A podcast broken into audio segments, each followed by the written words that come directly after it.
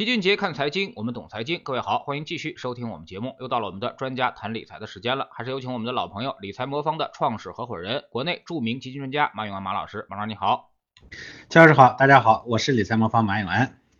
这周呢，这个 GDP 数据啊是新鲜出炉啊，全年同比增长百分之八点一啊，看起来还不错。但是这个数据呢，其实是失真的啊。那么因为呢，整个二零二零年的一季度啊，这个数据是特别的低啊。那么二零二一年的这个一季度呢，就数据都特别高啊。所以说呢，两年平均数据可能更具备参考性啊，百分之五点一。那么马老师您怎么看这个数据啊？两年平均百分之五点一，算高还是算低呢？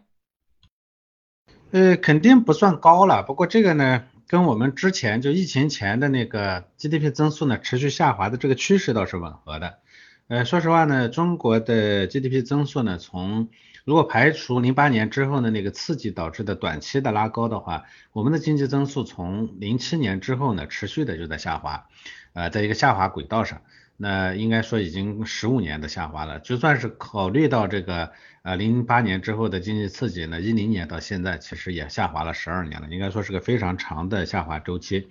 呃，那呃这一次呢，其实首先我认为呃五点一呢这个数据呢是在这个下滑轨道上，呃是回到了之前的下滑轨道上，但实际上呢这个实际的经济数据呢。哎，可能这个看第四季度的话，这个数据呢可能会更低，而第四季度这个百分之四的增速呢，呃，它呃出乎两个预料，一个呢是出乎了很多老百姓的预料，觉得这个百分之四的经济增速在呃排除疫情之外的这个情况下呢，其实这基本上是这些年最低的，这几十年最低的增速了，这是老百姓的感受。但是从经济研究者的角度来说，它也是个意外。因为之前的预期呢是比这个数据可能更糟糕，实际上这个数据行业的一致预期大概在四以下，低一点的大概在三点四、三点五，高一点的预期可能也就是在呃百分之三点九左右。但是这一次呢数据呢是百分之四，这个呢显然超出了这个。呃，这个这个研究者的这样的一个专业视角，所以它出现了让两两边呢都比较惊讶的这种局面。不过呢，我觉得数据本身其实也说明不了啥了。这这这，无论是四也好，是三年级也好，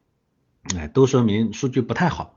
嗯，那所以这个我们的经济管理者呢，应该说看到了这后面的问题，所以在 GDP 数据公布的当日，咱们的麻辣粉就中期借贷便利。以及公开的市场操作，这个这个这个这个呢，其实一些动作呢就开始加上去了。啊，麻辣粉的这个中标利率下降了十个基点，这个呢是超出了市场预期的，说明继续呢这个呃降降息。啊，这个呢可能会是后面的大概率事件。那经济增速低呢，对股市影响肯定是有的。呃，不过就像我之前说的一样，这个因为市场其实已经专业的角度来说，大家已经预期 GDP 数数据呢四季度数据不太好，所以市场其实前面已经反映到了。我们一直讲股市呢是预期差的这个。推动了股市的上涨或者下跌。实际上，GDP 公布增速这个数据公布了以后呢，呃，一些噪声交易者，就是咱们的很多散户呢，是突然间先这个呃恍然大悟，觉得哎呦数据不太好，所以呢会去冲进去卖一把。但事实上，作为机构来说呢，他看到这个数据有点超预期，他反而可能就会进去买。呃，这个呢是我觉得对市场的一个影响。呃，整个二二年呢，因为我们的判断的基调呢是叫转折之年。那我想呢，这个数数据不佳呢，其实是给我们转折呢提供了一个基础。因为数据很好，经济增速很好，那我们就谈不上转折。数据不太好才会转折。那转折是啥呢？就所谓的稳增长啊，稳增长，因为增长不行了，我们才要稳增长嘛，这就叫转折之年的基基础。呃，那这个呢是我们的一个总体判断。所以我想，货币政策也好，财政政策也好，甚至我们的经济管理政策也好，这些都会发力。当然，在发力之前呢。经济增速的问题呢，可能会被无限的放大，市场呢不停的拿这个事情来敲打我们散户的神经，所以市场呢到时候呢波动可能会比较大。但是我一直讲，如果说方向呢是转到另一个方向去了，这时候呢任何机构借助这种数据的不佳呢去敲打投资者的这个情绪，这个都其实都是在挤压筹码。嗯，所以我其实前一段时间一直说的，我说这个时候呢任何的波动都只是波动，它不带有方向。不是方向性的选择，反过来说，方向很可能跟现在他给你制造的这个恐惧呢是不一致的。到时候呢，这个任何的下跌呢，反而可能就应该是你考虑买入而不是卖出的机会，这是一个基本的逻辑。所以二二年呢是转折之年，大家一定要记住这样这样这样一个基础的判断。嗯。但是现在政策上已经基本上是明牌了啊，那么告诉你就是我要刺激了，我要这个拉动经济了啊。那么每次呢，我们都有一个说法叫做这个市场底在政策底之下啊。那么现在政策底，您认为是不是已经非常明确了？我觉得现在就说政策底明确呢还有点早，为啥呢？其实大家都知道，今年的政策肯定是啊宽货币、宽信用，呃宽财政是吧？呃这个呢是必须必然的，但是市市场担忧的或者市场等待的啥？究竟宽到什么程度？这一点上呢，至少现在呢还没有非常清晰的明确出来。为啥呢？嗯，这宽一点和宽很多它是有差别的，对吧？呃，而宽多少呢？这个东西呢，就是同于说你稳增长的这个呃这个动力有多足。那稳增长的动力有多足？前提就是你前面的市场的这个实际的数据有多差。如果我们的经济增速确实是比较差，那你稳增长的这个力度就要大，力度大了，那自然自然市场呢最后呢就反应呢就会更更更更更好一些啊。所以这个里头呢，我说呃现在呢我们其实并不是很明确，最后呢政策会啊会到多少？你比如说这个拿货币政策来说，那你货币政策呢这个。呃，以社会融资总额呢来衡量的这个这个货币货币的这个这个宽松程度究竟是多少？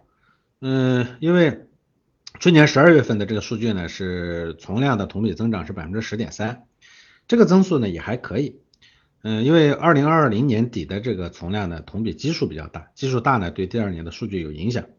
嗯那实际上呢，我觉得我们核心是要观察。今年的这个增速会进一步会怎么去走？因为从历史经验来看呢，一四年起我们的社融总量呢，这个基本上每年的最大的放大量呢，在每年的一月和三月，大概这两者加起来会占到全年的这个社融总量的四分之一左右。所以呢，我们的逻辑是要观察一月和三月的这个社会融资总额的这个增加的情况，从这个角度呢来判断，到时候呢我们究竟会使多大的力气。这两个呢，我觉得才会真正的把这个股市的变动呢基调给它定下来。就是从货币政策的角度来说，目前来说呢，说啊是政策底也好，是政策顶也好，是政策给了你向上的机会或者向下的机会也好，这个我觉得都为时过早。所以市场肯定还是在波动过程中。但是为什么认为是波动而不是向下呢？因为我预估啊，我们很可能会看到一月和三月的社融数据啊，这个预期比预期的还要好。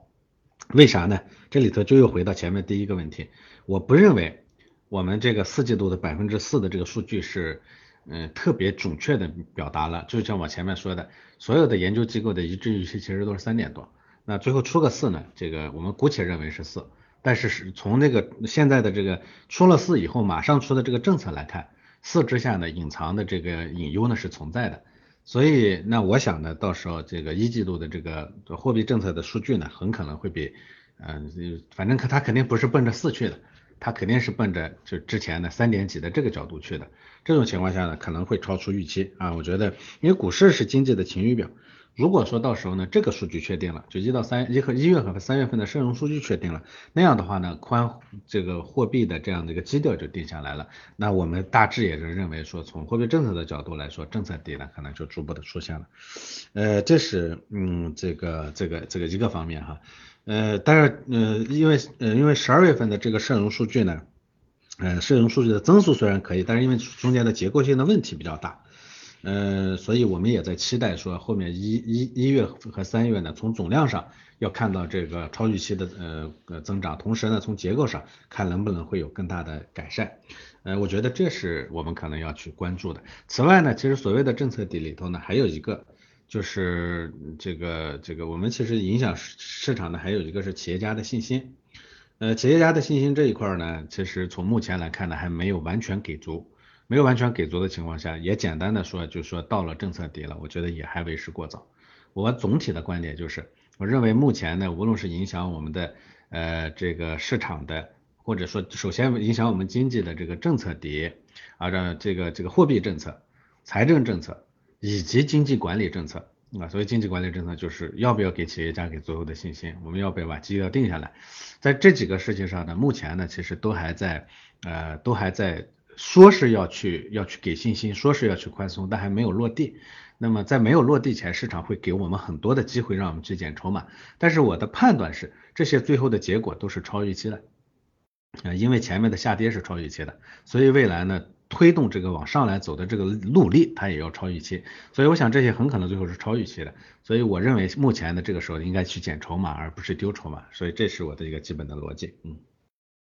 嗯，那您判断未来这块儿还要下跌到什么程度？你觉得这波会跌得很深吗？啊，包括之前的一些热门品种啊，包括去年的那些什么新能源啊、光伏啊、军工啊这些东西，你觉得未来调整的空间还大不大？呃，就首先咱们要说说，其实我不认为，我认为这个中间呢是波动，而我不认为是向下的调整。就是所谓的波动的原因，就是其实是市面上跟我这个一这个一样观点的人也有很多。这个大家也都知道，这个中现在的这个政策的方向未定，就是所谓的政策未定，就是力度究竟多大还没有完全确定。而未来呢，多半，嗯，或者说想让经济起来，在这个时候呢，他肯定得下一些比较重的手，就像我们央行说的，盒子要放的尽可能大一些。这个工具多，要尽可能的大一些，这个话基本上都敞开了说了。所以呢，我想呢，最终的结果呢，可能是可能是偏乐观的。那么如果是偏乐观的话呢，这个时候呢，市场往下掉的时候，自然会有很多人去减筹嘛，所以它往下调整的空间，我觉得不会特别大，这是第一点。第二，假如说真的是出现这种情况，那太好了，是吧？嗯，我们的我们我给我们给我们很好的减筹码的机会，是吧？所以呃，这是从那个市场整体上，从结构上来说呢，因为既然是宽信用、宽财政。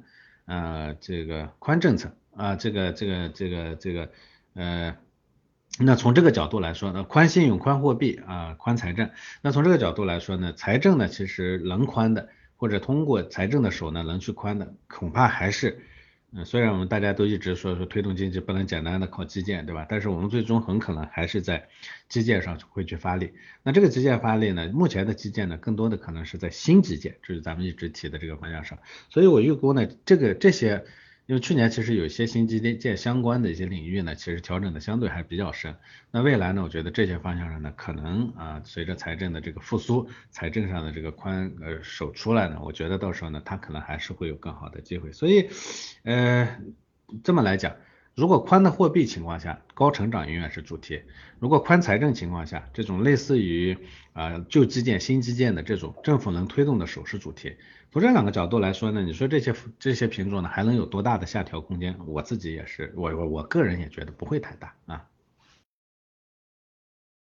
嗯，那么针对于现在这种情况啊，一方面是政策啊向上托举的力量，另一方面是经济下滑和企业利润下滑这方做空的力量啊，那么你们怎么调整啊？怎么针对行情做今年的这么一个整体的一个变化？呃，我们因为本身做的就是全天候策略，它全天候策略呢，本质上设计之初就是针对这种跨周期、穿越周期。然后呢，这个穿越这种波动的市场去设计的，所以呢，目前的这种资产的这个表现不平衡啊，呃，结构化市场啊，起起伏伏啊，这种环境其实天然的对这种全天候策略就是最有利的。所以大家会看到去年的市场其实挣钱特别不容易，但我们的收益率还不错，平均收益率百分之五点八，就是我们的全天候策略。然后呢，这个最高风险等级的收益率百分之七点二八，这本身它已经呃已经证明了说这种环境里头对它有利。那在这个呃相对平衡稳健的这个基础上呢，我们会根据市场的宏观动态呀、优质资产的变化呀、市场的风险时间啊，还有个人风险的变化等等这些方面呢，会做一些小幅度的调整。如果呢，这个市场的影响呢不超过我们这四个变化的话呢，我们的这个嗯魔方的组合呢，它就不会受市对受市场的这个冲击太大，所以我们是不大会去会去会去应对啊，或者我们不大会去花特别大的精力去应对这种短期的这种波动的，本身我们就很稳固了。嗯，更多的呢，我们可能会会会做很多的研究，所以我们的投资者在我们的 APP 上会看到，呃，其实针对于大家担忧的美元的美国的这个流动性收紧会导致的美国资本市场的问题，啊，针对中国的货币环境的宽松可能会对中国市场造成的影响，啊，针对这些问题，其实我们都有相应的专题的研究报告，我们投资者上 APP 上你可以直接看得到。啊，是以这个理财魔方研究院的名义发的那个深度研究报告，这些呢在上面呢其实都讲得很清楚。像我们在去年的呃三季度末四季度初的时候，我们就对美元美国呢当时要有可能会收紧导致资本市场的变动呢，我们当时就会有有有过一篇深度的报告。当时因为市场特别担忧，呃这个美美这个美国的货币政策收紧会导致美美股崩盘。从而影响到香港以及中国的这个呃资本市场。我们当时的判断是说会引起波动，但是崩盘是不可能的，不会这个逻逻辑很清晰。那从而其实大家会看到，我们在组合上呢没有特别大的，略微小小比例的调低了一点美股，但是没有特别大幅度的去清仓美股，就是这个原因。事实证明到现在为止，这个判断是对的。那我们在呃去年十去年年底的时候，就十二月份的时候，我们也针对我们的这个社会融资总额的变动，我们也也也发了一篇文章，就针对我们的货币货币宽松可能会对我们的资本市场造成的影响，也发了一篇文章，深度的研究报告。我们也说，现在呢说呃宽松会引起市场的上涨，或者是宽松不达预期会导致市场的下跌，其实都为时过早。啊，我们需要等待一个月份和三月份两个月的社社会融资总额的变化，在此之前，市场任何的变动其实都是给我们的减筹码的机会，而不是风险。这个呢，是我们当时的这个报告的一个基本的逻辑。事实证明，其实最近的情况来看起来也是，嗯，也是吻合的。所以我们更多的会去做研究，但是未必会去动。这个市场啊，一定要多看多研究，但是少动啊。这个我是我的全天候策略的天然的一个特点，嗯。前两天还有一个事儿啊，引起大家的关注啊。那么新股破发啊，之前呢这个新股破发虽然说是已经成常态了，但是呢像某只新股在科创板一上市首天就跌破了这个百分之三十五啊，那么跌幅这么大还是首次啊。马老师您怎么看这个新股上市呃屡屡破发，甚至还大比例破发的一个情况？嗯，A 股的新股不败啊是个很神奇的事情啊，它的神奇在于说全世界只有我们的股票市场。啊，新股上市的首日，股票股价上涨的概率呢，超过了百分之九十九，这个比任何一个其他的市场呢都要神奇。所以呢，网络上有流行一个说法，说如何才能承担少量或者不承担风险发财致富呢？一个方式呢是把钱放到货币基金里头，然后用收益呢去买彩票。另外一种方法呢就是去 A 股打新，虽然呢不会变得很富有，但是呢发笔小财是可以的。所以这其实是我们市场的一个独特的特点。那为什么我们这个市场有这个问题？我们的这个不败新股不败的神话，它来源于我们的 IPO 制度，就是我们的新股发行制度，它里头呢是有缺陷的。呃，新股发行首日为什么价格会大幅度上涨？是因为它发行的那个价格偏低嘛？那为什么股股价低呢？因为我们之前的这个发行的机制里头啊。嗯，它这个它有很多的这个机制设计，你比如说新股发行里头有两个，一个叫高价剔除百分之十，还有叫叫市值约束啊，反正就是一些很奇怪的这个规则。这个规则呢，它约束了说，你比如说我企业我要发股票，那我当然希望把价格发的高高的，对不对？发的高高的呢，这个就卖货一个买货一个卖货嘛，就我把货的价格卖定的高一点，你卖你买走以后，马上这个我的这个东西的价格大幅上涨的可能性就小了，对不对？那为什么你买的人一拿到手，价格马上就能转手卖出去呢？因为那东西呢定价便宜了嘛，就像这个呃，就像这个这这个炒那个什么呃品牌鞋子的是吧？签名鞋子的，为啥呢？一拿到手马上就能转手就能卖掉？因为东西限量少。然后呢，定价呢，相对于二级市场的那个炒的那些人的价格呢便宜，那当然我就能把这个事情做起来。而导致我们新股发行价格偏低的就是这些制度性的东西，然后就是前面说的叫高价剔除百分之十市值约束，这具体什么逻辑咱们就不讲了。总之呢，有这样一个很奇特的啊这样的制度在。但是呢，这个呃现在呢，我们的这个新股发行的这个制度啊在做一些改变。啊，这个我们的所谓的这个呃，这个高价剔除百分之十的这个比例呢，在降低，市值约束的这个要要求呢，也在也也也在改变。那如果这些改变进行修订的话，啊，就像现在我们这个创业板股票和发行和承销呢，其实对这些呢都做了修修订，上交所和深交所也做了修订。修订完了以后呢，导致这个新股发行不败的这制制度基础就不存在了。但是我们很多人呢，他会有一个，我我一直讲，这叫刻舟求剑，就很多人呢。都还停留在过去的这个思维，他不知道基础已经改变了，他还停留在在这个思维里头，这个呢有可能会带来比较大的风险啊。就最近呢新股破发增多，其实都是制度基础在变革啊。这个变革如果成常态，大家都这么干的话，慢慢的这个所谓的新股发行不败可能就没有了啊。这一点上，我就提醒大家要注意的啊。呃，那您觉得打新这个事儿啊，未来还会不会呃低价打新，然后更高的一个溢价啊？还是未来我们会整个的跟全球股市接轨啊？那么也就是说，这个没有更高的溢价了，然后也会经常会破发。嗯，首先我觉得这个，因为这个市场啊，它是由所有人交易形成的。这个如果每个人还残留着这个打新能挣钱的这个思维的话，大家还是会去在开始的时候去打打新。那打新呢，早期的如果所有人都在上面盘着的话呢，有可能还会维持一段时间的这个呃，就是新股呢大概率还能上升的这种情况。但是我讲了，制度基础不存在了，制制度基础不存在，这个事情呢最后会掉下来。那呃，就就就在 A 股内部呢，这种惯性思维呢，它其实有时候还挺强大的，强大呢，甚至我们有很多投资者跑到香港也去打新去了。香港的市场，它这个市场化发行的这个价格，人家的价格能卖得高，人家自然就定的就很高，所以它那个市场里头不存在新股神话。但我们有很多人呢，觉得哎呀，A 股里头打新多好多好。我们以前呢有一家专门做港股交易的一家内地机构，天天的就调，就天天的拿国内的这个逻辑骗投资，也不能说骗投资者吧，就利用投资者这种惯性的误区啊，引导投资者呢到香港去打新去，那结果当然不太美妙，这个大家都知道。所以我想在未来呢，这种刻舟求剑啊，可能就会就会就会导致自己的风险。因为原来的这种呃价格机制导致它的我们的新股发行它其实是二元化的，而这个二元代价差呢，随着新的制度一定会消失。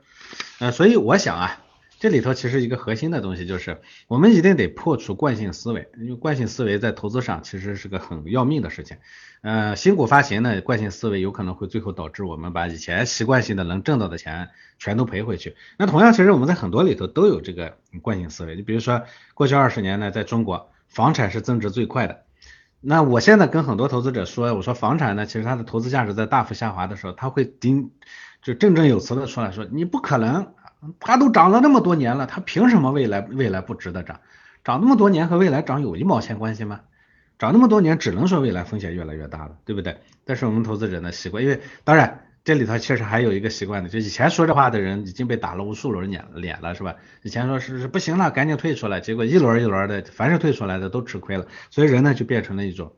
直觉。那为啥原来我们的房子值值值钱一直在涨？因为人口不停的在流入，我们的这个城市化的进程在加快。今天为什么它的风险在增加？我也不能说跌，但是为什么它的风险在增加？因为我们的城市化快速的城市化的过程结束了，我们今年的新增人口就那么点儿。从哪儿找那么多人去支撑你的房价去，对不对？所以这其实就是呃一个根本性的问题，是吧？随着时时代的变化，人们对投资品的选择一定要与时俱进，一定要重新审视。另外，你比如说像过去我们买银行的理财都觉得它是保本的，是吧？那资管新规以后它不保本了，很多人还习惯性的觉得只要银行理财它就安全的，安全吗？那之前的这个像我们的这个呃这个原油宝呢，就给很多投资者呢上了深深的一课。未来呢，这种课呢还会越来越多，嗯，而与保本型理财不一样，你比如说公募基金，这在很多人的心目中呢，很多投资者的心目中呢，我原来我记得去社区做那个投教啊，有投资者当场就站起来说，你们都是骗子，为啥呢？我这没挣过钱，他就觉得这种东西呢，在心目中他就觉得跟银行理财完全没办法比，但是你看现在。今年都二十五万亿的这个公募基金了，这说明人家很多人的这个思维呢在变化，在与时俱进。如果我们还停留在过去的话，那我们未来的理财之路可能会有非常大的麻烦。咱们开玩笑说，原来靠运气挣到的钱，在未来呢都会靠着实力一点点再赔回去。我们期望这种情况不要发生。那么其实呢，投资呢就是这点事儿啊。那么我们总说就两点啊，你别买的太贵，别买的太早啊。那么现在这个市场调整呢，我们觉得是个好事啊。在年初把市场调整下来之后呢，等到这个后面呢，可能会更有利于市场行情的发展。历次的这个宽松啊，或者说是央行的这种明确的。这个政策方向的转向啊，都会是市场的这么一个这个冲锋号的吹响啊，所以说呃，我们今年对于市场来说还是非常乐观的啊。那么今年至少是有指数性的一个机会，所以说呢啊，就像刚才马老师所说的啊，那么踏踏实实的拿住我们的这个配置组合啊，那么把风险控制住啊，不要在第一波下跌之中就把你击倒啊。今年的波动肯定会比较大，因为市场整个的风分歧会明显加大，所以说呢，我们保持良好的心态，你拿到年底看看啊，肯定还是可以赚钱的。非常感谢马老师，再见，再见。